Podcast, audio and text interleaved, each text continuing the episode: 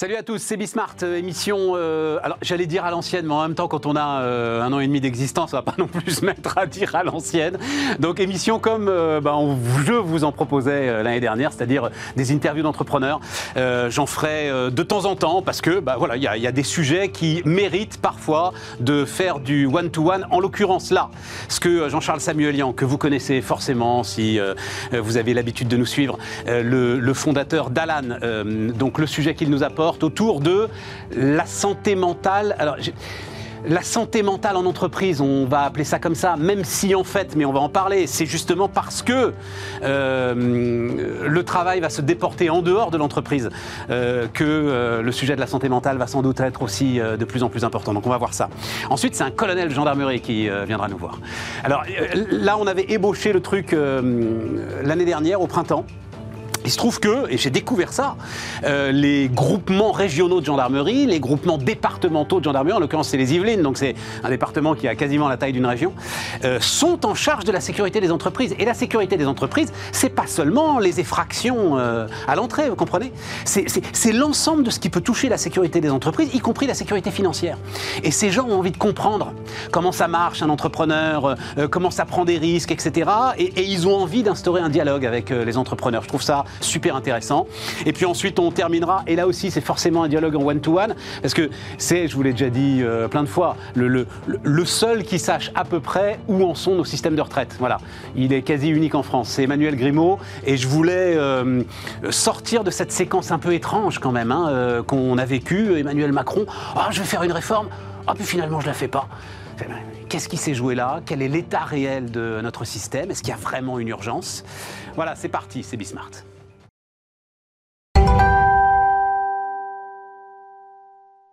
On démarre avec Jean-Charles Samuelian. Salut Jean-Charles. Salut Stéphane. Euh, donc euh, le cofondateur euh, d'Alan, premier assureur indépendant, agréé depuis 1986, c'est ça Exactement. Voilà, j'ai la, la, date en tête, Jean-Charles.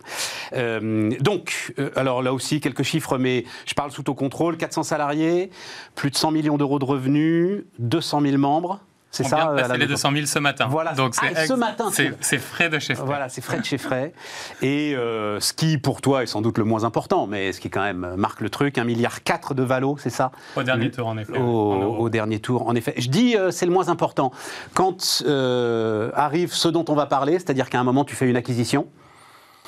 Euh, la valorisation de l'entreprise, là, pour le coup, elle devient très importante? En effet, c'est un vrai sujet. Quand on fait une acquisition, ce qu'on paye une partie en actions, et du coup, la valo nous permet d'avoir cette monnaie d'échange à un prix qui est récent. Donc, en effet, c'était très utile pour nous et ça nous permet d'avoir cette politique-là. Et je pense aussi, ça permet de donner confiance à l'équipe qui nous rejoint du fait qu'on a des synergies, il va y avoir une alchimie ensemble, et c'est exactement le cas, on va en parler tout à l'heure, sur ce qu'on a construit, c'était vraiment 1 plus 1 égale 4, et, et ça, c'est assez puissant et ces levées de fonds, cette communication sur la boîte, sur la culture, sur ce qu'on fait, nous aide à attirer ces talents. Voilà. Euh, forme de réponse à l'ensemble de ceux qui euh, pensent que c'est beaucoup de la mousse. Bon, bah, c'est de la mousse qui à un moment peut avoir euh, beaucoup d'intérêt. Alors allons-y. Pourquoi? Donc Alan, hein, assureur santé pour les entreprises, pas les particuliers. Hein, tu n'es toujours pas sur les particuliers. Les indépendants, mais pas encore les particuliers. Voilà, exactement. pourquoi est-ce que, et commençons par là, tu t'es dit, il faut qu'on s'occupe de la santé mentale? Alors, c'est un sujet qui nous intéresse depuis très longtemps d'abord. Je ne sais pas si tu te souviens, on avait lancé, on était les premiers à avoir remboursé des apps de méditation à l'époque. Donc, c'est un truc qui nous tenait à cœur. Euh, ah, j'avais zappé ça, des herbes de méditation. Des applications de ah, méditation. Des applications de méditation. Et euh, Qui doivent conseiller des herbes d'ailleurs. Oui, sûrement. Euh, et, c'est un sujet qui, qui, nous tenait à cœur. Charles, mon cofondateur, a eu une une période assez difficile quand il était chez Instagram à l'époque, et c'est un truc qu'il a vraiment fondé, où il, a, il, est allé voir des psys, il, était il a fait une sorte de burn-out, et qui nous a fondé en tant qu'équipe fondatrice aussi. Et euh, donc ça fait longtemps qu'on y réfléchissait. Moi, mes deux parents sont psychiatres. Bref, je passe tout ça. Yes. Euh, et là, ça faisait un an, un an et demi, qu'à chaque fois qu'on discutait avec un DRH, et on en parle avec beaucoup, on a plus de 11 000 entreprises qui, qui travaillent avec nous, de toute taille, leur sujet numéro un, c'était la santé mentale de leurs salariés. Et ils nous voient comme un partenaire. On les a accompagnés pendant le Covid, on a lancé une hotline psychologique, on les a aidés sur du contenu, sur de la communication, mais on trouvait que ce n'était pas assez. Et on savait que dans notre plan de développement, un jour, on, regarderait la santé mentale et on irait, et ça a juste accéléré et catalysé ce besoin-là, parce qu'on est passé dans un monde où, pré-Covid, c'était peut-être 8 ou 9 millions de Français qui se déclaraient souffrir, souffrir d'anxiété. Maintenant, on est on est à. Mais tu prends toute la population quand tu dis 8 ou 9 millions de Français. C'est pas les salariés du secteur marchand. Non, mais c'est passé à 15 millions. Donc, juste pour dire la progression en un an et demi, on, est passé à 23% des gens qui se déclarent en, état euh, de, dépression ou proche. Et au sein de l'entreprise. Oui, mais est-ce que tu sais combien au boulot, justement. C'est encore pire Parce que je comprends tout à fait euh, qu'au chômage, euh, enfin, etc. et tout, on soit saisi de dépression. Mais en fait, est-ce que c'est aussi fort au travail? C'est même presque plus fort. Donc, euh, au sein du travail, il y a deux enjeux qui viennent, qui viennent et qui se conjuguent. C'est une stigmatisation qui est très forte. Donc, en fait, les gens ont peur d'en parler. Euh, ils ont très très peur d'en parler, dire que tu es, que es stressé, que tu es peut-être en burn-out. En fait, les gens, il y a 70% des gens. Truc, pardon, je vais être un peu brutal, mais ça reste un truc de fillette, quoi. C'est pas une vraie maladie, quoi. C'est euh, tes tirs au flanc, en fait. C'est ça, c'est un prétexte. Exactement. Ils ont peur d'embarrasser leur manager, de juste d'être moins considérés, de pas avoir la prochaine promotion, parce qu'ils seraient faibles, entre guillemets. Ça. Et donc, ça, il faut le déstigmatiser. Et deuxième point, c'est du coup, les, les DRH, les managers, ont pas du tout les outils pour avoir la discussion. Très clair. Et, le et la dernière couche qui vient s'ajouter, c'est deux ans de Covid où le télétravail et qui a encore rendu encore plus poreuse la, barrière entre vie perso et vie pro. Et en fait, ce qui m'impacte dans ma vie perso va avoir un impact sur ma qualité de travail, mais ce qui m'impacte dans ma vie pro va avoir un impact sur ma vie perso. Si je suis stressé, si j'ai de la pression, bah, je vais peut-être être euh, moins bon à la maison.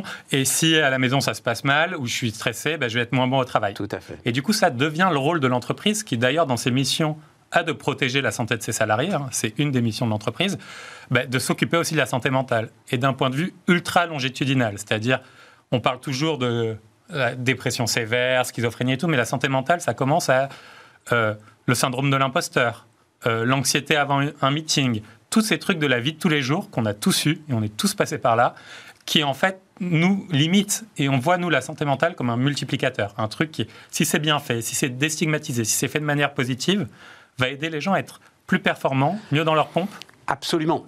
D'ailleurs, tu, enfin, tu crédibilises. Alors, c'est quelque chose qui, toi, euh, enfin, que tu que tu vas même jusqu'à théoriser d'ailleurs, tu l'as théorisé dans un bouquin, que moi et d'autres, on trouve euh, peut-être un petit peu too much. C'est ce fameux Chief Happiness Officer et cette idée, le bonheur est aussi finalement l'une des recherches de, l'entreprise. Alors à la limite, voilà, on se met d'accord quand tout à coup pardon, hein, mais on y met des termes médicaux, en fait. Voilà, c'est ça. Hmm. Et, il faut, et le danger avec mettre des termes médicaux, c'est du coup que ça fasse trop peur. Donc il faut arriver à, gérer les deux et à mélanger bien-être, santé mentale ensemble. Mais la grande rupture à ce moment-là, Jean-Charles, c'est que euh, maintenant, parce que c'est du business, les entreprises sont prêtes à payer pour la gestion de ce risque-là. Exactement, parce qu'elles sont prêtes à payer, parce qu'en fait, on voit qu'il y a des avantages directs sur la rétention des salariés. Il y a aujourd'hui, c'est 60% de la génération Z qui dit qu'ils vont considérer le fait d'être suivis en, santé mentale par leur entreprise ou d'avoir des outils pour ça comme critère dans leur décision de prochain emploi. C'est un facteur donc d'attrait des talents, de rétention. Les gens qui sont mieux restent plus longtemps et c'est assez euh, moins de burn-out, moins d'arrêt maladie. Enfin, en fait, c'est un impact financier sur les entreprises qui est clair. et, euh, ajoutons la phrase de Geoffroy Roux de Bézieux euh, que je vais citer très régulièrement la crise des compétences est aujourd'hui la principale menace qui pèse sur l'économie française. Complètement d'accord. Voilà. Donc, mm. quand on a dans ta boîte, euh, mais on en parlera ensuite, mm. euh, tu, vas, tu es prêt à tout, effectivement, vu le prix d'un recrutement raté, vu tout ça, tu es prêt. Bon, donc concrètement, comment ça se passe? Alors, tu as été chercher aux États-Unis une boîte pour, euh, pour gérer ça? Exactement. On s'est dit, nous, ce qu'on fait très bien, d'abord, c'est savoir parler aux entreprises, être un vrai interlocuteur, un vrai partenaire, un vrai one-stop shop de contact avec eux. Ce qu'on sait faire bien aussi, c'est créer des équipes de cliniques virtuelles. Ça fait longtemps qu'on a notre chat médical avec nos spécialistes, nos pédiatres, nos généralistes, etc. Mais on n'avait pas conçu une app consumer, donc pour tous, de traitement de la santé mentale. Et du coup, on a fait un screening et on a trouvé cette app qui s'appelle Jour, euh, qui a plus de 2 millions de téléchargements aux États-Unis euh, et qui a pris la TCC, donc la thérapie cognitivo comportementale, qui est la thérapie la plus en vogue parce qu'elle est une thérapie active, qui n'est qui est pas tournée sur le passé, mais qui est sur comment résoudre mes problèmes avec mes outils d'aujourd'hui et qui est très positive, en une app que les gens adorent utiliser, avec des thérapies digitales, des outils comme de ce qu'on appelle de journaling aux US, qui sont comment chaque jour je vais pouvoir documenter mes sentiments pour en tourner quelque chose de, de positif. Et ça, on l'a mélangé avec deux autres piliers qui sont pouvoir parler à des psychologues. Donc, d'abord, il y a une app digitale qui fait tomber la barrière. Ça, c'est le premier pilier. Euh, et donc, l'app digitale, elle va, mais elle va me donner quoi? Elle va me donner une forme de diagnostic ou elle va tu commences par un questionnaire. Donc elle s'appelle Jour, c'est ça? C'est des Américains qui ont appelé ça Jour. Alors c'est une équipe franco-américaine qu'on a ramenée en France. D'accord. Euh, et euh, on renomme tout ça Alan Mind. Donc c'est le nouveau ah, produit. c'est toi qui les anglicises. ok. Et en effet. et donc l'app d'Alan Mind de thérapie digitale, elle permet à la fois au début par un questionnaire de voir quels sont les sujets qui touchent, etc. Ça peut être comment je gère mon anxiété au travail, comment la naissance de mon enfant impacte ma performance, et alors que j'étais toujours un top performer, je ne sais plus comment faire. Euh, des modules qui ont été créés avec des psychologues pour aider de manière digitale là-dessus.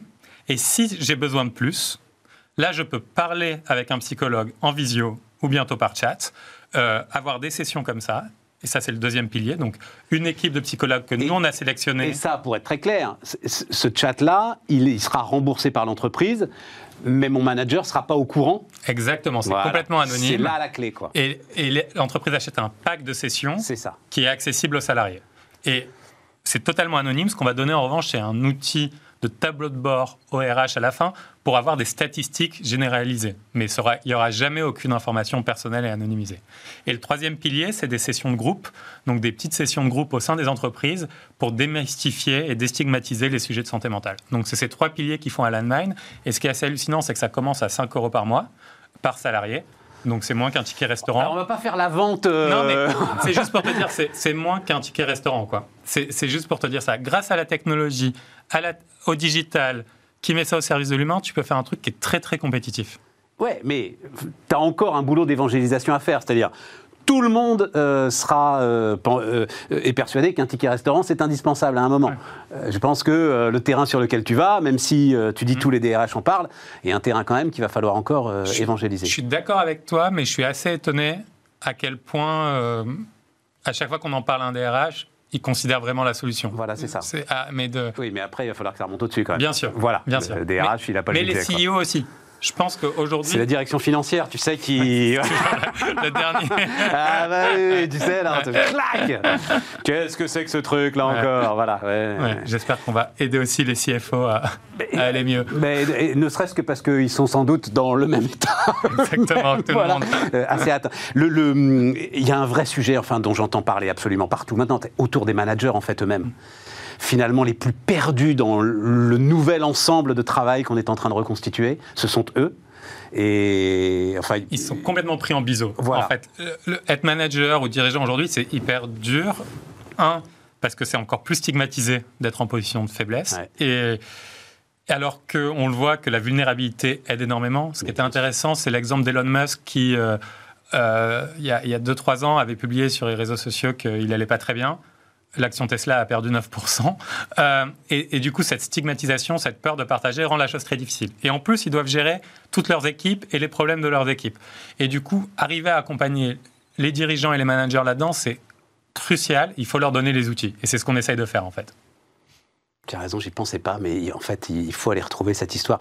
C'est une interview surréaliste qu'il donne au New York Times, très exactement, Jean-Charles où il balance tout, absolument tout, qu'il est en train de, euh, de fumer de la drogue pour essayer de tenir, etc. Et, et dort plus. Exactement, exactement. Et puis euh, finalement, euh, la recovery, enfin on l'espère pour lui en tout cas. En tout cas, ce qu'on voit, ce qu'on voit, c'est que c'est que ça s'est bien passé. Il y a eu, j'ai vu euh, passer donc fin août, fusion à 3 milliards de dollars aux États-Unis.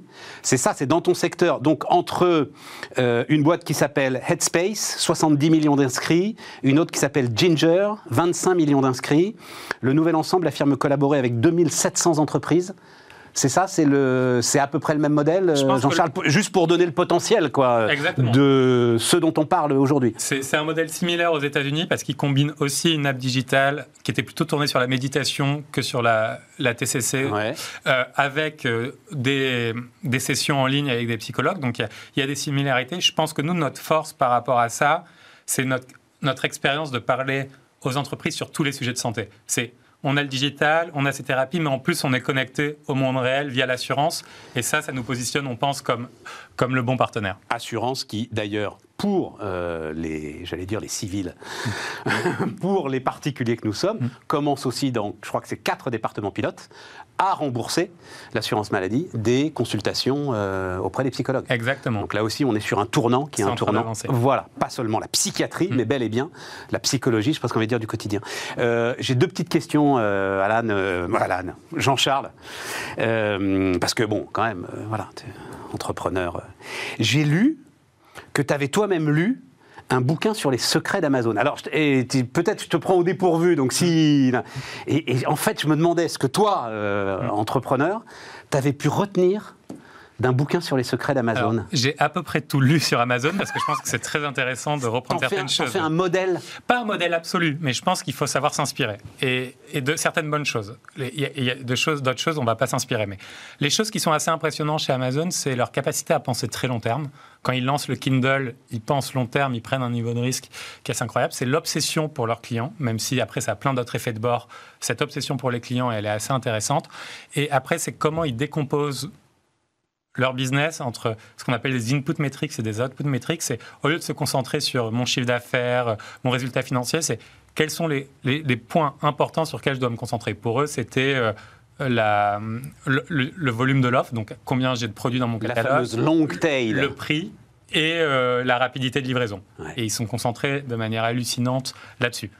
Et là, il faut que tu acceptes de perdre beaucoup d'argent si tu es persuadé que tu as raison. C'est ça, hein, Jean-Charles. Et ça, je trouve que c'est des apprentissages intéressants parce que Amazon, maintenant, c'est la boîte énorme que, euh, qui a plein d'effets sur notre économie, etc. Mais un, ça a été une boîte petite à un moment. Deux, ils ont eu plein, plein d'échecs. Et apprendre de ça, c'est toujours formidable, même si à la fin, on fera une boîte très différente. C'est une entreprise qui est obsédée par sa propre disparition, je crois, hein, euh, Jean-Charles. Je ne sais pas si tu es d'accord avec ça ou si c'était dans les bouquins que tu as lus. Oui, exactement. Moi, j'en suis sûr. Hein, c'est très, très peur. Euh, et à juste titre, hein, dans le retail, je, En tout cas, ils l'ont mis dans une espèce. Jeff Bezos, depuis le début, l'a mis dans une espèce de tension sur sa propre disparition. Ouais. Très très forte. C'est très stressant ça. Oui, mais juste pour conclure la discussion qu'on vient d'avoir, je trouve que c'est très stressant comme mode de management. Je, je pense en effet que on peut viser l'excellence, viser l'ambition long terme, tout en étant beaucoup plus bienveillant avec ses équipes et créer un, environnement où on valorise l'innovation, on valorise la prise de risque et on ne met pas un coup près en permanence. et ça, en effet, je pense qu'il y a des manières différentes euh, de faire du leadership. Après, euh, je pense qu'il y, aura toujours plein de modèles et, nous, on n'est pas en train de dire on est supérieur aux autres, on fait beaucoup mieux. Nous, on essaye de mélanger excellence et bien-être et on le fait à notre manière et je pense que c'est très important pour les entreprises de demain. Et c'est vrai que tous les jours, tu prends rendez-vous avec un de tes employés et, vous marchez ensemble? Tous les jours? Tous les jours. Un employé différent? Alors, je fais ça. Alors, ce que je vois tous les jours, euh, je les vois en fait une fois toutes les deux semaines et c'est une dizaine de personnes avec qui je fais ça. Mais après, j'ai un un petit bot, un petit robot aléatoire qui m'organise un café par semaine avec un laneur de l'équipe. Mais là, on marche pas là. Ça dépend. Parfois, j'aime bien le faire en marchant quand je suis là, je préfère. Et sinon, euh, on le fait en visio ou par téléphone. Jean-Charles Samuelian, notre invité sur Bismart.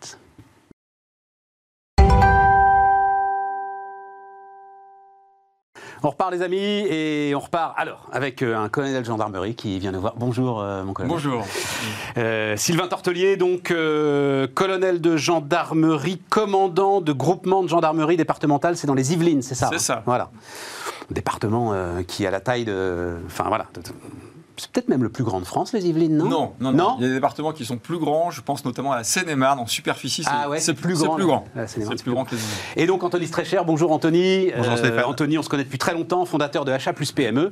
Et Anthony, tu étais venu nous voir euh, au printemps dernier. Et donc, on avait dit qu'on se, qu'on se reverrait pour, euh, pour discuter justement de ce que la, gendarmerie était en train de, mettre en place.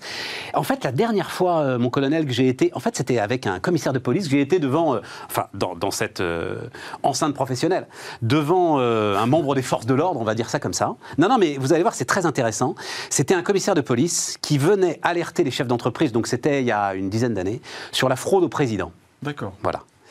Et cette histoire, en fait, prenait une telle proportion que les services de police, alors c'était la police, hein, euh, euh, je pense même que c'était euh, Quai des Orfèvres, c'est-à-dire qu'il y avait eu, je crois que c'est des cas de suicide après cette fraude au président, donc ça devenait, voilà, c'était le Quai des Orfèvres qui était saisi de ça, se disait il faut qu'on parle directement euh, aux chefs d'entreprise, euh, parce qu'il faut les sensibiliser, et surtout, il faut, et on peut peut-être commencer par là, euh, leur dire qu'il est tout à fait naturel pour eux aussi de pousser la porte d'un commissariat ou de pousser la porte d'un poste de gendarmerie. Donc, racontez-moi un petit peu quelle est la démarche qui vous a fait vous rapprocher de d'Antony, des PME et des entreprises.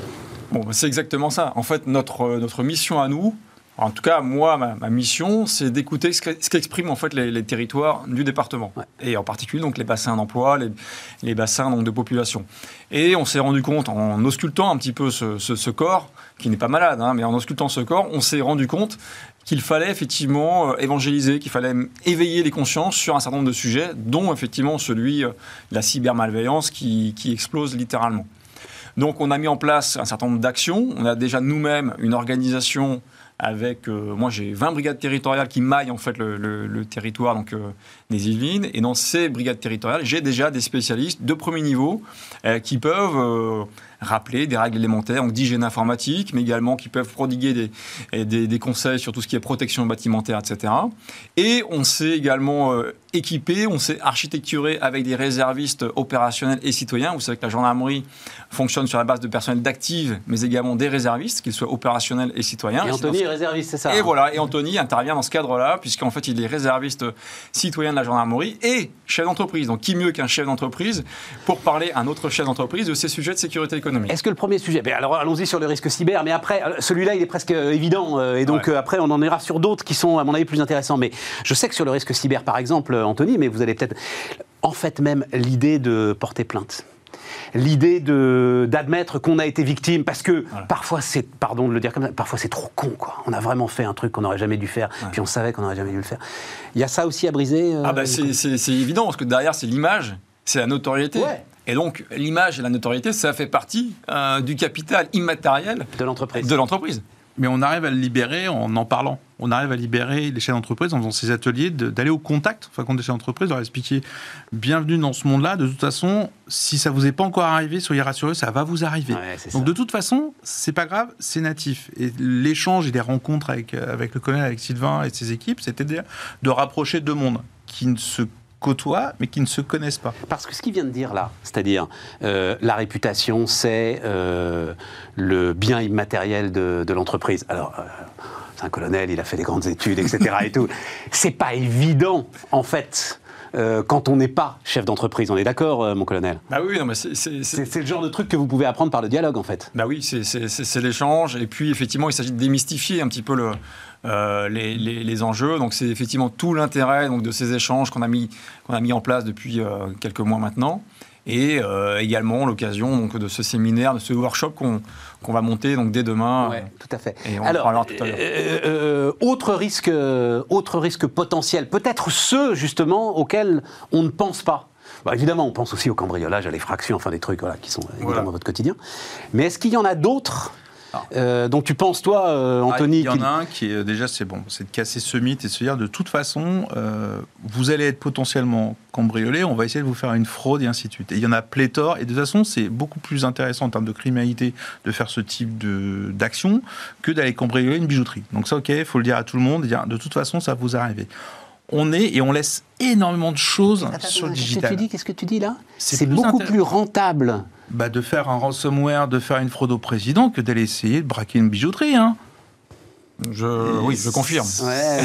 c'est ça qu'il faut, faut le savoir. Confirme, se dire, aujourd'hui, voilà. Et beaucoup moins dangereux. Oui. Bah, pour le malfaiteur. Pour le malfaiteur qui peut faire ça à distance en plus. C'est beaucoup plus facile, moins dangereux. Donc ça, il faut le savoir, il faut en avoir conscience. Tout à se dire aujourd'hui, ce qui est bien souvent euh, un peu ignoré, qu'on cherche un peu tous à ignorer, faut pas avoir peur de dire je me suis fait poutrer, j'ai eu un problème. Je me suis fait poutrer. Eh oui, mais c'est l'expression qui est dans leur jargon qu'ils utilisent, c'est de se faire poutrer. C'est qu'en fin de compte, on s'est introduit dans ton système d'intervention, on t'a piqué tes données, on va les réutiliser pour autre chose, et ce que tu as en ta possession, dans, l'immatériel, dans la base de données, as ton fichier client, de ça, ça, ça intéresse des gens. Tout à fait. Et c'est là où, en fin de compte, le côté intelligence économique, pour beaucoup de chefs d'entreprise, on se dit, c'est pas pour moi, c'est les grosses boîtes. Sauf que la notion de dire, qu'est-ce que font mes concurrents? Qu'est-ce qu'ils savent sur moi? Comment je peux mettre en place une stratégie pour me développer en sachant ce qui se passe sur le digital, sur le numérique? Là, il y a beaucoup de choses. Ouais, mais ça, c'est pas le boulot de la gendarmerie, ça. Eh ben, tu te trompes. C'est qu'à un moment donné, dans la partie intelligence économique, Ils ont une cellule qui est là à venir échanger, de faire prendre conscience. Pas que changer votre mot de passe. On est passé à un autre niveau, euh, Stéphane. C'est de se dire, en fait, qu'est-ce qu'on sait sur vous, monsieur? Qu'est-ce qu'on sait sur vous, sur votre entreprise? Quels sont les bons, les bons réflexes à avoir? En fait, nous, notre, notre idée, c'est donc d'éveiller les consciences et puis d'avoir euh, des petits clignotants qui s'affichent. Hein, vous parliez donc effectivement des autres risques et menaces. Bah, c'est notamment les visites de délégations étrangères, c'est euh, la débauche de personnel, euh, c'est les séminaires, les salons sur lesquels il peut se passer pas mal de choses, c'est la captation de brevets.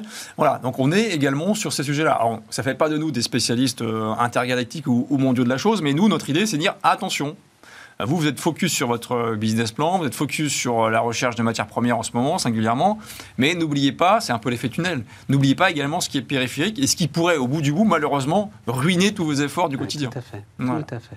C'est là où effectivement. Mais vous devez être d'une neutralité totale. Ah oui. oui, bah, euh, c'est ça. Enfin, je veux dire, c'est. Ouais. Ah bah nous, on n'a pas de. Sauf, j'ai compris, vis-à-vis des délégations étrangères. Non, non, mais euh, on, voilà, on éveille les consciences, on stigmatise personne, on dit juste de faire attention. Euh, évidemment, on, est, on cultive la neutralité en permanence. Le, rôle, c'est de, de protéger et d'accompagner nos entreprises en France c'est qu'à un moment donné, la résilience, l'économie, le tissu économique, euh, il est là. C'est la TPE, la PME qui, à un moment donné, je vais donner un exemple, peut être un sous-traitant, un prestataire d'une autre société plus stratégique. Bien sûr. Ce genre de choses. Donc, d'avoir conscience, en prendre conscience. Leur travail, leur démarche, c'est de montrer les différents risques, de générer certains réflexes. Et de se dire, en fait, ces réflexes-là, cette hostilité extérieure, elle peut, si on la prend un petit peu en amont, euh, devenir une force pour nos boîtes demain. Donc à un moment donné, moi j'utilise beaucoup, enfin c'est pour ça qu'on est un peu moteur sur ce genre de choses, parce que la prise de connaissance de son environnement fait qu'on devient meilleur nous-mêmes dans nos boîtes demain. Donc ça permet de développer son propre business. Juste en avoir conscience. On s'est fait poutrer, on a une problématique, comment je la gère? Est-ce que c'est pas en plus plus efficace? Si c'est un colonel de gendarmerie ou un gendarme qui vient porter le message que si c'est euh, Anthony. Il euh, n'y a pas un, prestige de l'uniforme quand même. Le gars, enfin, et d'ailleurs, euh, je vous en remercie. Il se déplace pour nous, pour, pour porter ce message, pour raconter tout ça. Il prend cette mission-là très au sérieux. Ah oui, bon, moi derrière, effectivement, j'ose espérer qu'il y a encore cette image de crédibilité que l'on incarne, j'espère, en, au travers de l'uniforme. Mais en fait, pour les chefs d'entreprise, j'ai absolument aucun doute. Sur d'autres segments de la population, vous le savez mieux que moi, mais pour les chefs d'entreprise, j'ai absolument aucun oui, doute. Oui, voilà, donc ça se passe bien. On a toujours un accueil très bienveillant et, et c'est réciproque. Mais c'est vrai que, ça, en plus, un petit côté euh, euh, stimulant euh, d'être là où on ne nous attend pas. on nous attend malheureusement quand on franchit donc les pas donc d'une entreprise sur un accident de la route, l'annonce de mauvaises nouvelles, un accident du travail, une enquête judiciaire. Mais là on cultive un petit peu notre différence et ce côté un peu disruptif, moi, ça me va bien. Et il y a combien de temps, Anthony, parce que le, temps tourne très, il y a combien de temps que vous avez commencé ces rencontres, vous avez initié ce processus euh, Nous, ça fait 4 ans qu'on a commencé les premières rencontres. Là, on passe une vitesse supérieure aussi d'accompagner et de former les brigades à mieux connaître les chefs d'entreprise. Et c'est un vrai impact même quand on fait les formations dans l'entreprise. Euh, ça vient appuyer notre discours, ça vient appuyer la sensibilisation de nos collaborateurs, collaboratrices, parce qu'ils font des actions de, de sensibilisation. ça vient vraiment en appui et ça vous génère des stratégies de développement de sa propre boîte. Moi, j'insiste là-dessus, c'est quand même quelque chose que, qui vous permet de vous proposer, de reposer des questions, de dire, en fait, je fais comment demain? Et oui, on est tous pareils. À un moment donné, on veut savoir ce que fait le concurrent faut pas se leurrer. Essayer de trouver quelle est la limite, la, ligne jaune à pas franchir. Toi, c'est Amazon ton concurrent, donc t'es pas au mieux quand même. Et... Ouais, mais quand tu le sais, ben moi je suis très bien, je le sais. Je sais, mais je sais ma zone hostile. Et eh ben je me débrouille à l'éviter, à me prendre les coups d'artillerie. Ben voilà, c'est trouver cette stratégie-là. Et il y a des bons réflexes qu'ils ont. Et c'est euh, dans toute la France, euh, il y a des initiatives bah, comparables? Partout où euh, cela a du sens. Ah, mais c'est vrai que oui, c'est ça. Singulièrement, d'entrepreneurs. Singulièrement dans, dans les on a quand même, euh, on a quand même des bassins d'emploi très dynamiques. Euh, l'activité, on croise les doigts, effectivement, est en train de reprendre. Donc, on essaie effectivement de passer un peu du prototype à, l'industrialisation de cette offre de services. Là, on est en train de mettre en place vraiment un proto Yvelinois, c'est avec aussi le un proto de rencontre, un mode de rencontre, d'échange, de formation. Formation des brigades et accueil démultiplication atelier. Il y a eu un calcul, parce qu'on est dans le monde de l'entreprise, il y a un ROI quelque part qui a été calculé, enfin, euh, vous avez dans l'idée...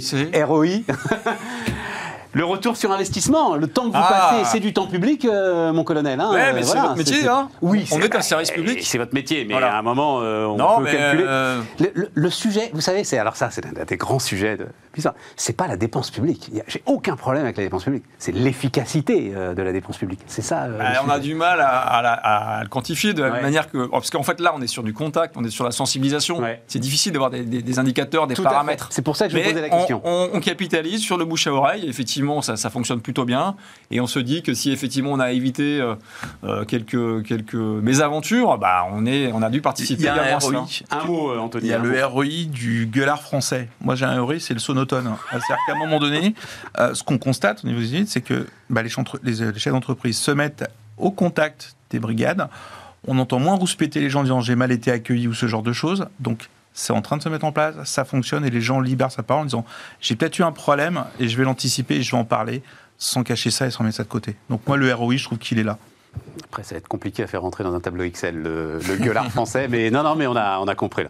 Anthony, donc, Anthony Streicher, fondateur de Achat Plus PME, et Sylvain Tortelier, colonel Sylvain Tortelier. Euh, merci beaucoup d'être venu nous voir, c'est Bismart.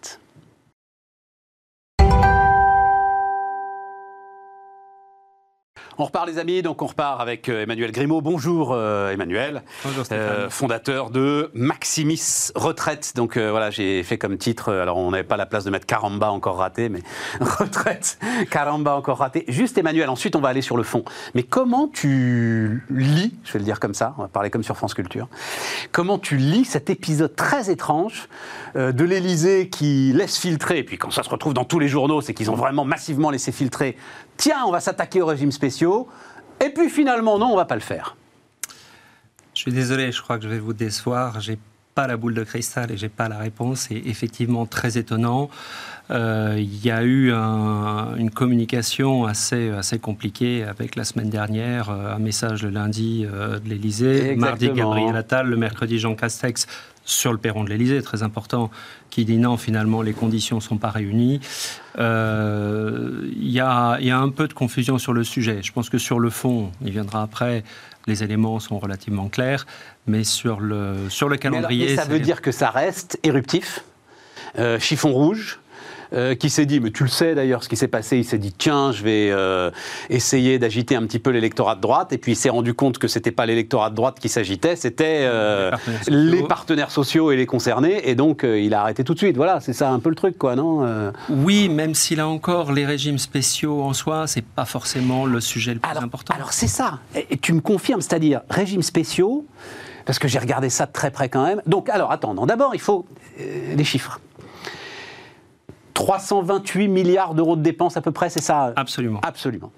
La moitié de, de, l'enveloppe de la protection sociale en France, 50% des dépenses de la protection sociale, c'est les retraites.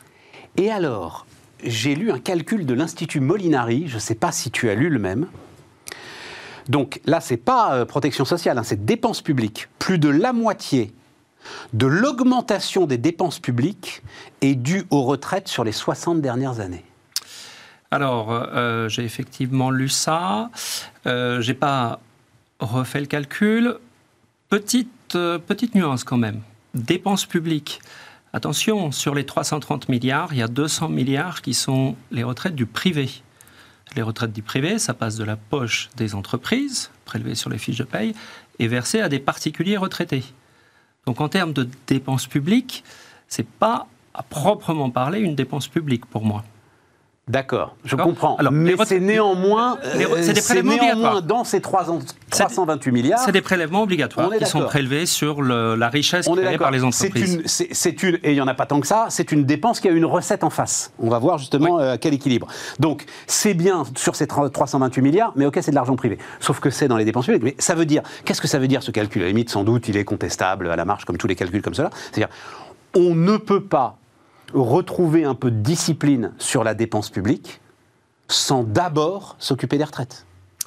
Oui, mais là encore, si les retraites sont à l'équilibre et que tout le monde y trouve son compte, entreprise d'un côté et bénéficiaire des retraites de l'autre, Et là encore, il y a un vrai débat, un vrai sujet sur l'exception française en matière de retraite. Euh, c'est pas une. Euh, là encore, c'est pas le déficit de l'État au quotidien qui joue, c'est pas la dette de l'État. Voilà, il faut pas mélanger dépenses. Il faut pas mélanger dépenses et déficit. Pour la partie privée, attention, il y a les retraites de la fonction publique qui elles sont évidemment c'est la poche de l'État et nos impôts qui sont euh, ou la dette qui, qui, sont le, qui viennent combler l'éventuel déficit. 1,7 cotisants par retraité, c'est ça aujourd'hui euh, Ça doit être ça. C'est ça. Hein. Ils étaient 4,2 en 1965. Oui, mais on cotisait beaucoup moins. Euh, ouais, ben non, non, mais on a.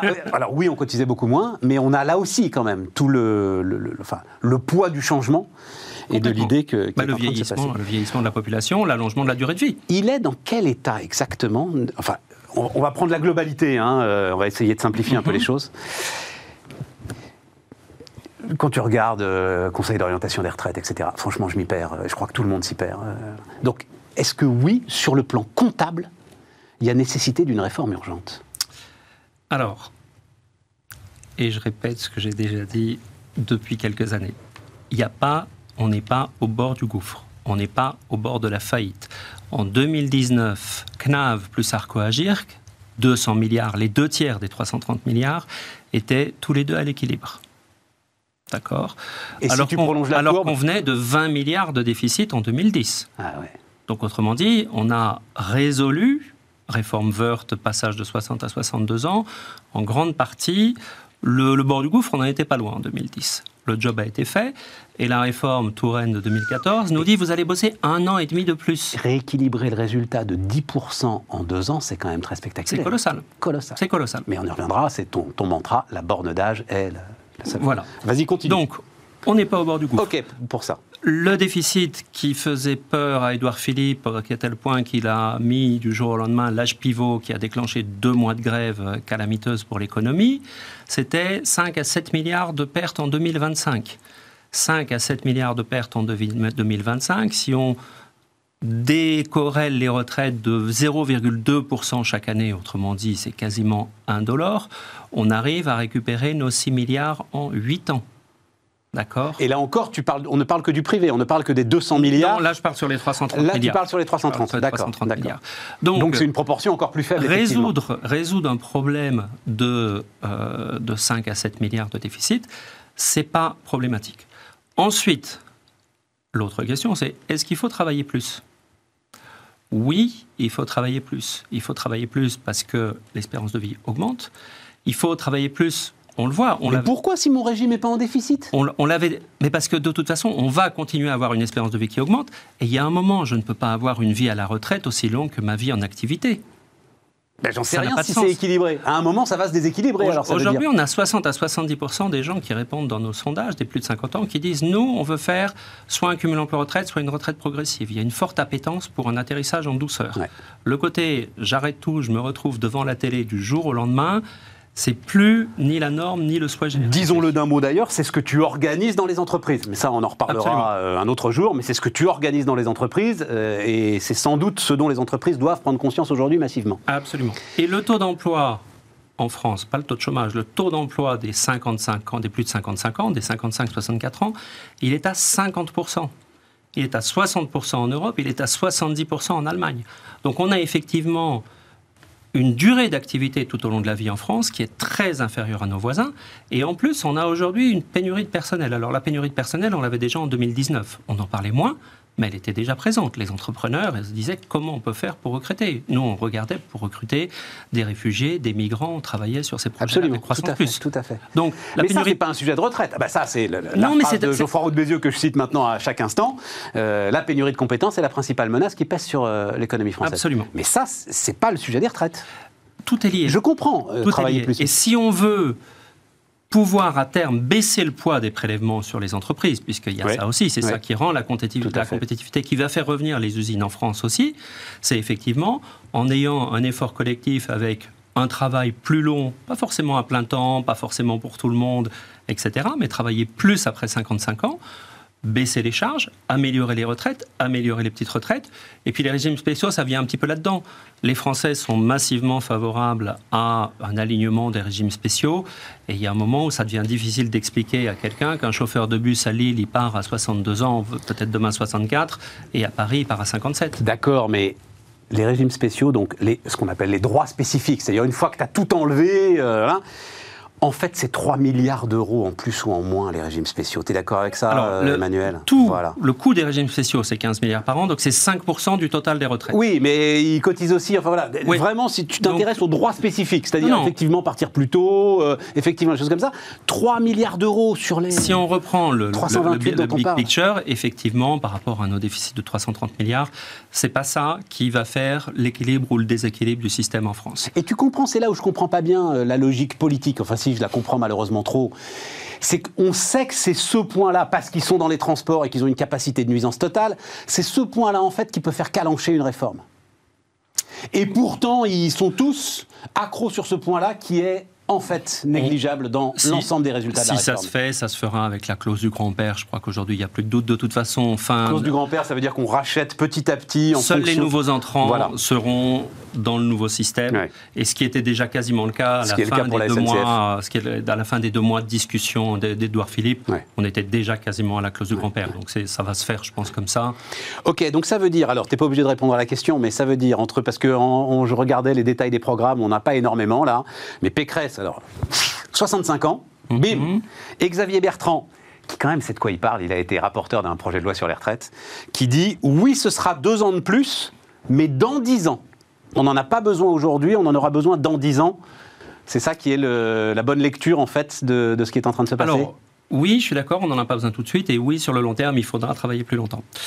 Est-ce qu'il faut commencer Ah, ou alors c'est un passage progressif entre aujourd'hui et dans 10 ans? Il dit deux ans de plus dans 10 ans. Ça fait du sens. Pour moi, il y a deux hypothèses, il y a deux schémas. Un, c'est j'augmente le nombre de trimestres requis. Deux, je joue sur la borne d'âge. On arrive à peu près au même résultat avec les deux schémas. Déjà, la réforme Touraine nous dit qu'il faut qu'on bosse un an et demi de plus, donc on va arriver à nos 64 ans. C'est ce qu'a dit Édouard Philippe dans, dans l'introduction à sa réforme. Mais c'est plus juste de travailler sur les trimestres. Parce que les gens qui ont commencé à bosser à 16 ans, il n'y a pas de raison qu'ils bossent jusqu'à 48 ans, jusqu'à 64 ans. C'est clair. Et c'est ça. Alors, il nous reste malheureusement une minute trente. Mais toi, tu insistes beaucoup.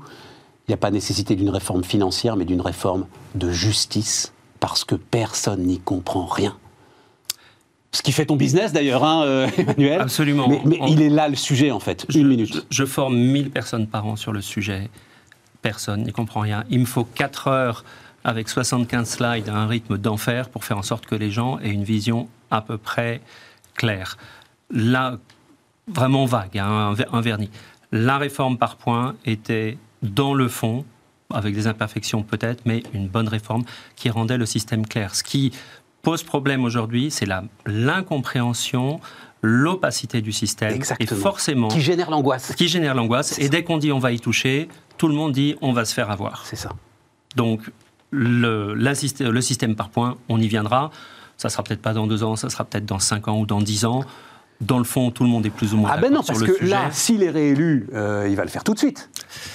Pour le moment, on ne parle pas de remettre le système par points sur, le, sur, la, table. parce qu'il y a eu des, des, régimes, euh, des professions libérales ou autres qui ont mené le bal en, en, protestant et, en orchestrant un petit peu une partie de la, une partie de la, de la contestation. Mais c'est une notion de justice en fait. Et en fait, mais c'est évident. pour les femmes, surtout pour les femmes, le système actuel est d'une injustice pour les femmes. Vous pouvez avoir deux personnes qui ont eu pendant 37 ans le même salaire et la même carrière. Eh bien, il suffit que l'un ait eu des petits boulots entre 20 et 25 ans. Il aura cotisé 2% de plus. Il va toucher 50% de retraite en plus. Est-ce qu'on peut dire que ce système est juste? Une femme qui reprend un travail peut faire baisser sa retraite en payant des cotisations. Ouais, c'est ça. Mais c'est compliqué. C'est pour ça qu'il faut la réforme. À bientôt, euh, Emmanuel. On va se revoir. Merci Stéphane. on va se revoir. Emmanuel Griveaux, Maximis Retraite sur Bismart.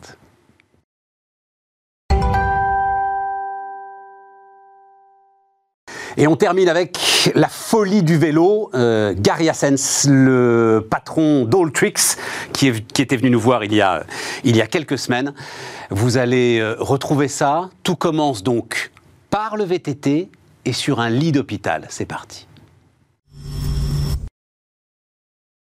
C'est que du VTT. Ça démarre il y a 13 ans à la suite d'un accident. Ce sur un lit d'hôpital. Tu démarres cette boîte sur un lit d'hôpital. quasiment. J'avale ma rancœur. Je... T'as eu un accident Non, non, mais raconte le truc. Effectivement, bah, je, chute, je chute à l'âge de 20 ans de 4 mètres de haut, je me brise trois cervicales et une dorsale, je perds l'usage de la marche, je découvre le monde hospitalier euh, français que beaucoup de gens découvrent depuis quelques mois, euh, euh, malheureusement ou heureusement, je ne sais pas, mais, mais, qui est un système formidable, parenthèse fermée. Et donc là, kinésithérapie, centre de rééducation, je retrouve la marche et puis je me dis, bon, j'ai pas envie de retourner sur les bancs de l'école, j'ai qu'un bac, hein. j'ai envie d'entreprendre. Je ne sais pas exactement dans quoi encore, mais le e-commerce m'attire parce que je, peux le piloter de chez moi. C'est adapté à mon nouveau rythme de vie, qui, qui, qui, qui est encore cadencé par beaucoup de kinésithérapie dans la journée. 13 ans après, juste on le dit d'un mot, tu cours le demi-marathon, quoi. Tu vois, voilà, c'est. Oui, oui, oui, bah, modestement, mais oui. non, non, mais il faut le dire, c'est incroyable. Et donc je commence par des produits tech et je me familiarise avec le e-commerce. J'adore ça. Et puis en deux minutes, je recommence à faire du vélo. Je suis confronté à des besoins comme tout cycliste sur mon matériel, etc je vois un peu ce que le retail est devenu, et je décide de transposer ça sur une expérience digitale. Qu'est-ce qui va faire que ça perce? Le fait qu'on soit parti, alors je dis on, mais bon, j'étais tout seul au début, mais on est 300 maintenant, on y reviendra peut-être, mais euh, avec 3000 euros. Donc frugalité avant toute chose. Donc quand tu es frugal et que tu es sur un marché communautaire, le seul truc qui peut faire que tu sors à peu près du lot à un moment, c'est que tu fasses plutôt bien ton job et que le bouche à oreille opère. Donc on focus tout sur l'expérience client. Les produits doivent être stockés, et livrable dès le lendemain. Et cette, promesse, on la conserve toujours. 13 ans après, sur 70 000 références. Quelle revanche, parce que c'est le retour du stock là d'ailleurs aujourd'hui. On en parlera tout à l'heure. Hein. on en parlera tout à l'heure. Quelle revanche. Et donc, euh, et donc on focalise là-dessus. Et puis, euh, bah, fort de ça, on fait grandir notre communauté. On a 2 millions de clients maintenant. Et on vient euh, stretcher, comme on dit, le périmètre sportif il y a 3-4 ans. Attends, attends, reste sûr, parce que bouge-toi les oreilles, parce qu'il n'y a pas que la coupe de cheveux, mais je pense à Bezos. C'est-à-dire que, ah bah ouais. En te focalisant sur le vélo, il y a cette fameuse long tail. C'est-à-dire, tu as pu aligner une masse de références incroyables mhm. que personne ne pouvait égaler. Et, est-ce que c'est pas ça? Bezos, il dit bon, enfin, il dit assez peu de choses, mais quand il dit que c'est beaucoup ça, c'est les livres rares qui ont fait le succès d'Amazon, pas les best-sellers. Est-ce que toi, la même ah chose J'en sais rien. Le, Ah non, j'en suis convaincu. Et on parle d'exotisme. Et, tu vois, alors, j'allais y venir, mais au début, moi, j'ai commencé avec cinq références. Et pour avoir des volumes suffisants pour pouvoir recommander vite et euh, élargir l'offre, je vendais, le Bon Coin n'était pas vraiment là encore à l'époque, hein, on est en 2008, euh, je vendais sur eBay, euh, j'accélérais mes volumes, et donc 70 000 références maintenant, 600 marques, et, et on n'a pas tout. 70 000 références que pour le vélo? Que pour le vélo, quasiment, 60 000. Dont 25 euh, 000 sont du Shimano? Euh, non, un peu moins que ça. Les Shimano, euh, non, mais Shimano pèse très lourd sur le marché. Ouais, on, va en parler. comme le parc est, très équipé en Shimano, il y a un renouvellement sur Shimano qui est très fort. Alors, ce qui te différencie de Bezos, c'est que toi, tu as craqué. Et que donc, il y a deux ans, c'est ça euh, ah oui, à quelques jours près. À quelques jours près. Hein. J'imagine de quoi tu vas me parler. Donc je... Décathlon débarque, Décathlon débarque et, met euh, de l'argent sur la table. Je ne sais pas si c'est public d'ailleurs. Il n'y a pas eu de cachine. Il n'y a pas eu de levée de fonds. J'arrive à un moment où euh, le, cycle des fonds d'investissement qu'on avait eu faisait que je devais créer une sortie. Et donc, on cherche éventuellement à relever, et puis on se dit à ce moment-là de l'histoire, pourquoi pas un partenaire stratégique? Et à mon sens, il n'y en avait qu'un, c'était Decathlon. Non, non, mais tu aurais pu, aurais pu lever comme tu voulais. Enfin, euh, euh, à l'époque, euh, All Tricks, on s'était déjà parlé, je me souviens, enfin, le, phénomène même d'entrepreneuriat était absolument partout. Mhm. J'imagine que les fonds étaient à genoux devant toi. Oui, alors, dans notre histoire, on a eu, on a eu des rebondissements, hein, comme toute boîte. Donc, il y a eu des moments où on a eu un peu moins de cash, on a été séduisant, un peu moins séduisant. Euh, il faut que je prenne de l'eau, je suis désolé. Bah vas-y, vas-y, vas-y, bois un coup. Euh, vas-y, vas-y, continue à parler. l'émotion. Euh, Laisse-la sur le, laisse-la là, ce sera plus simple. donc dans notre histoire, je reprends, pardon. on a eu des moments où on était séduisant, moins séduisant. On a quand même géré de l'hypercroissance. Hein. Ouais. On est passé de 0 à 170 millions, j'espère, cette année, en levant 10 millions ce qui est plutôt frugal, encore une fois. Et donc, il y a trois ans, on a essayé d'opérer un, on a essayé d'opérer, il y a 4 ans, pardon, on a essayé d'opérer un rapprochement avec un de nos concurrents. On était convaincus que ça allait se faire. Euh, erreur de jeunesse, ça ne s'est pas fait. Et puis j'aurais dû, on aurait dû lever. J'allais dire je là parce que j'en porte la responsabilité à 100%. je l'assume en tout cas. Euh, on n'a pas levé, l'opération ne s'est pas réalisée et on a eu un gros trou d'air. d'accord. Et donc là, il a fallu aller lever euh, vraiment le dos rond, la mine grave. Donc, on a rebondi. Et puis, fort de cette nouvelle levée, les gens ont vu qu'on avait de la résilience. Et donc là, je me suis dit, bon, c'est intéressant. On, a toujours eu des, euh, partenaires très smart. Euh, mais, euh, mais le fait de pouvoir être aux côtés de gens qui vivent ce qu'on vit, même si les tailles sont très peu comparables, c'était séduisant pour nous. Et donc, on a réussi à provoquer cette discussion avec Decathlon. Avec Decathlon. Enfin c'est quand même un hommage que parce que Decathlon, c'est Decathlon. Voilà, on va pas faire le, dessin. C'est extraordinaire. Premier distributeur mondial. Extraordinaire. Le fait qu'ils se disent, on n'arrivera pas à le rattraper, on va gagner du temps si on rachète All Tricks. Waouh, quel hommage quand même. Non? Alors, je sais pas si c'était la réflexion, mais bah, forcément, c'est la réflexion. Ça me va bien comme, euh, comme bah, interprétation. sinon, ils auraient fait pareil, euh, Gary. Oui, oui, non, mais je pense que, en fait, pour moi, il y, a une triple, la, rencontre a une triple complémentarité. La, première, c'est qu'à des tailles, encore une fois, qui sont différentes. Digital native de notre côté, super retailer de l'autre. On veut tous aller vers l'omnicanal. Donc on a les mêmes sujets. Mais on part pas du même point de départ. mais, on, converse énormément sur ces points-là. Très juste. Le deuxième, c'est. Ça veut dire que tu aides Decathlon sur l'ensemble de sa digitalisation? Bah, Je ne sais pas, mais en tout cas, les questions qu'on s'est posées pendant 10 ans, je pense, sont nourrissantes et, euh, la réciproque est vraie. Euh, le deuxième sujet, c'est la rencontre d'une marque, Decathlon, euh, marque euh, apprécié euh, iconique. quasi totalité des Français. Euh, pour pas dire adoré veut rendre le sport accessible à tous. Et donc on est sur une approche très loisir très large 80 à 100 sports. Quant au truc c'est à côté pas que nous on n'a pas envie de rendre le sport accessible à tous mais on a démarré pour justement faire face à ces gens-là avant parce qu'avant d'être aux côtés des Decathlon on était quand même un peu en face. Spécialiste pointu sportif. 70 000 références. Voilà, plutôt engagé. Et donc, et donc, il y a cette combinaison qui fait que on est presque un relais par moment euh, de la marque Decathlon. En venant sur une troisième complémentarité, Decathlon propose très majoritairement ses marques, avec euh, beaucoup de brio, quand nous, on est une maison des marques. On est un écrin, enfin, en tout cas, c'est ce qu'on essaie de construire. On vient distribuer les fameuses 600 marques dont je parlais en préambule. C'était il y a deux ans. Donc ça faisait beaucoup de sens. C'était il y a deux ans. Euh, alors c'est un truc que je dis assez souvent, ça. Normalement, un entrepreneur comme toi, au bout de deux ans dans un grand groupe comme Decathlon, il est parti. Donc qu'est-ce qui se passe? Ils t'ont loqué au niveau du capital et donc tu peux pas partir, tu es un peu prisonnier, ce qui arrive. Hein, euh, voilà un entrepreneur que je connais très très bien dans les médias qui était un petit peu dans cette situation, euh, ou alors vraiment tu prends plaisir à développer All Tricks euh, à l'intérieur. Non, mais alors, tu vas pas me dire le contraire, mais enfin, c'est vrai que c'est un peu surprenant, quoi, voilà. Non, mais alors, je remets déjà sur le point capitalistique parce que tu l'évoques. Euh... Rapide, rapide. Oui, oui, non, non, mais non, mais je ferai pas, je, ferai pas cinq minutes dessus, mais euh, non, t'es loqué, tu l'as jamais vraiment. Enfin, je veux dire, tu as, toujours des possibilités de sortie si tu veux sortir. Pourquoi je ne sors pas? Parce que j'en ai pas envie. Aujourd'hui, la dynamique d'Alltrix est extraordinaire je m'éclate. Et puis pour moi, c'est assez fun parce qu'en fait, en plein confinement l'année dernière, euh, il y a un groupe qui s'appelle les éclaireurs au sein de Decathlon, donc il y a un, groupe de réflexion au niveau United, c'est l'échelle mondiale de Decathlon. On parle de 70 pays, 1700 magasins. Euh, c'est un groupe de 10 personnes où on m'a demandé de leur rejoindre en plein confinement pour énergiser un peu la partie digitale. Parce qu'on faisait euh, face à d'énormes enjeux là-dessus. Donc moi, je suis catapulté quelques heures, une demi-journée, une journée par semaine sur ces enjeux-là aussi avec une boîte de 96 000 personnes. Ouais, je comprends. C'est passionnant.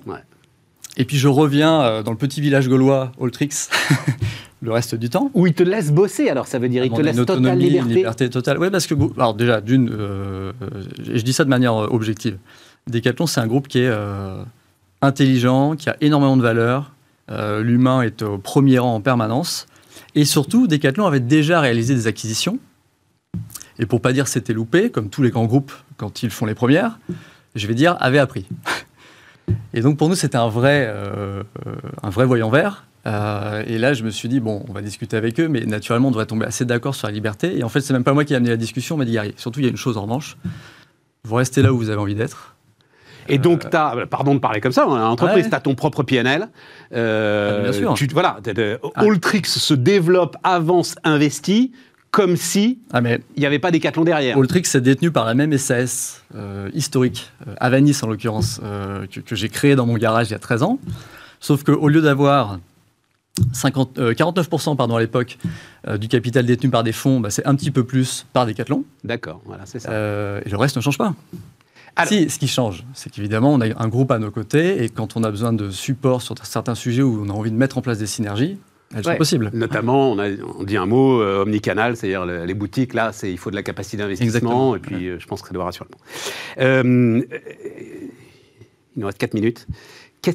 Est-ce qu'il n'y a pas un, changement d'environnement fondamental autour du vélo? Alors, explosion du vélo électrique, peut-être plus de location, moins d'achats enfin, Est-ce que tu n'es pas en train de vivre un bouleversement complet? De la façon dont euh, on fait du vélo. Voilà, si, si, il y, a un gros, il y a un gros changement. Alors, pour plein de raisons. Euh, on a eu, euh, donc, je pense, je, vais repartir de malheureusement le contexte qu'on a tous connu, donc ça parlera au plus grand nombre. Grosse prise de conscience sur faire attention à soi et à sa santé. c'est pas stupide. donc, beaucoup de gens qui, pendant les confinements, se sont mis à marcher, se sont mis à courir, ont renoué avec leur vélo qui dormait dans un garage depuis quelques temps. L'État là-dessus a poussé en mettant en place des coups de pouce pour la rénovation des vélos, euh, des subventions pour l'achat d'un nouveau vélo. On a eu l'arrivée des pistes cyclables, euh, on peut parler de Paris, la réduction de certains euh, tronçons en termes de vitesse, etc. Donc tout le monde s'y met. Face à ça, il y a d'autres changements qui sont intervenus. C'est que le, marché était assez pénurique à un moment. Ça, va mieux, mais pénurique, le, terme est un peu pas mal. Hein, c'est assez spectaculaire. Je trouve que je vais chez Decathlon comme tout le monde. Oui. Tu as, des dates d'arrivée pour les vélos quand même. oui, alors quand j'ai pénurique. C'est des vélos en démonstration et les gars te préviennent. mais comme tu auras dans l'informatique, ce sera dans un mois. Quoi. Ouais, exactement. donc en fait, il n'y a, pas un marché, je pense, qui est épargné par ça aujourd'hui. Parce qu'il y a beaucoup de sujets qui sont liés au fret aussi. Hein, les containers, etc., qui euh, qui ont, beaucoup ralenti. Bon, bref. Tout ça pour dire qu'il euh, y a eu un boom de la seconde main. Et alors, nous, on a eu, euh, j'ai envie de dire, beaucoup de chance, mais on l'a quand même bien provoqué. On avait discuté avec l'acteur, qui est le deuxième acteur après Le Bon Coin, qui s'appelle Troc Vélo, il y a deux ans de ça. C'était pas le bon timing pour eux pour vendre. C'est une boîte qui a été gérée par un couple fondateur pendant 17 ans, qui, sur la dernière enquête spontanée de je voudrais acheter un nouveau vélo, arrive à 4 points, euh, à 4 points de, de reconnaissance d'achat quand le bon coin est à 8. La vache, troc vélo. Et ça, c'est 4 points à 8 points dans 27 points qui sont l'occasion, et les 73 restants, c'est du 9. Donc tu vois, c'est pas rien. Ah ouais. Et cette acquisition-là, on l'a réalisée en février. Et là, on voit nos clients qui se tournent vers ça, nos clients qui parfois sont dans l'attente de revendre maintenant ou pas, parce qu'ils savent pas s'ils vont pouvoir racheter un vélo neuf parce que le marché bouge. Donc ça, ça bouge dans tous les sens. C'est captivant. Je reviens quand même sur ce chiffre. Intention d'achat, 27% sur de l'occasion. C'est énorme. Il va falloir derrière une filière d'entretien, de réparation, de, enfin, qui doit se structurer très très vite là aussi. Euh. De certification, de, euh, tu as, des sujets de transport, parce que nous, l'enjeu, comme l'a fait le Bon Coin, je vais reprendre leur exemple, mais euh, quand tu vends un vélo, c'est facile si tu le vends sur le parking à côté de chez toi. Si tu veux l'expédier, on, on est en région parisienne, à Toulouse, euh, c'est différent. Donc, euh, tu as, ce sujet de suivi, tu as ce sujet de beaucoup de nouveaux L'entretien, la réparation, c'est un sujet pour toi Parce que ça a été aussi un des. Un des ah, on n'en a pas parlé, mais une des raisons du succès d'Alltricks, c'était l'ensemble des vidéos que tu as pu faire euh, et qui permettaient à chacun de se démerder, les tutos, mais on ne disait pas encore des tutos à l'époque. Ouais, non, mais chez nous, on a un quadriptyque la communauté, le produit, le service, l'omnicanal maintenant. On a fédéré très tôt 180 partenaires en France qui sont des relais de service pour nous. Et là, on s'appuie euh, sur eux plus que jamais, parce qu'effectivement, c'est. Euh, Je crois que ça va être l'arme différenciante. Indispensable. C'est-à-dire que toi, tu achètes un vélo. J'espère. Non, mais tu achètes un vélo, déjà, tu sais que tu auras peut-être un problème à le faire entretenir, à le faire pas tout seul. Voilà. et, donc, euh, effectivement, tu n'es pas tout seul. la location, juste, il nous reste quelques secondes je vois fleurir des offres de location de vélo, notamment liées au vélo électrique, parce qu'on change de gamme de prix. Bien sûr, bah, on parle beaucoup de tous ces enjeux, tous ces enjeux pardon, du passage de la propriété à l'usage, notamment sur les nouvelles générations. Nous, on va y venir sur notre parc.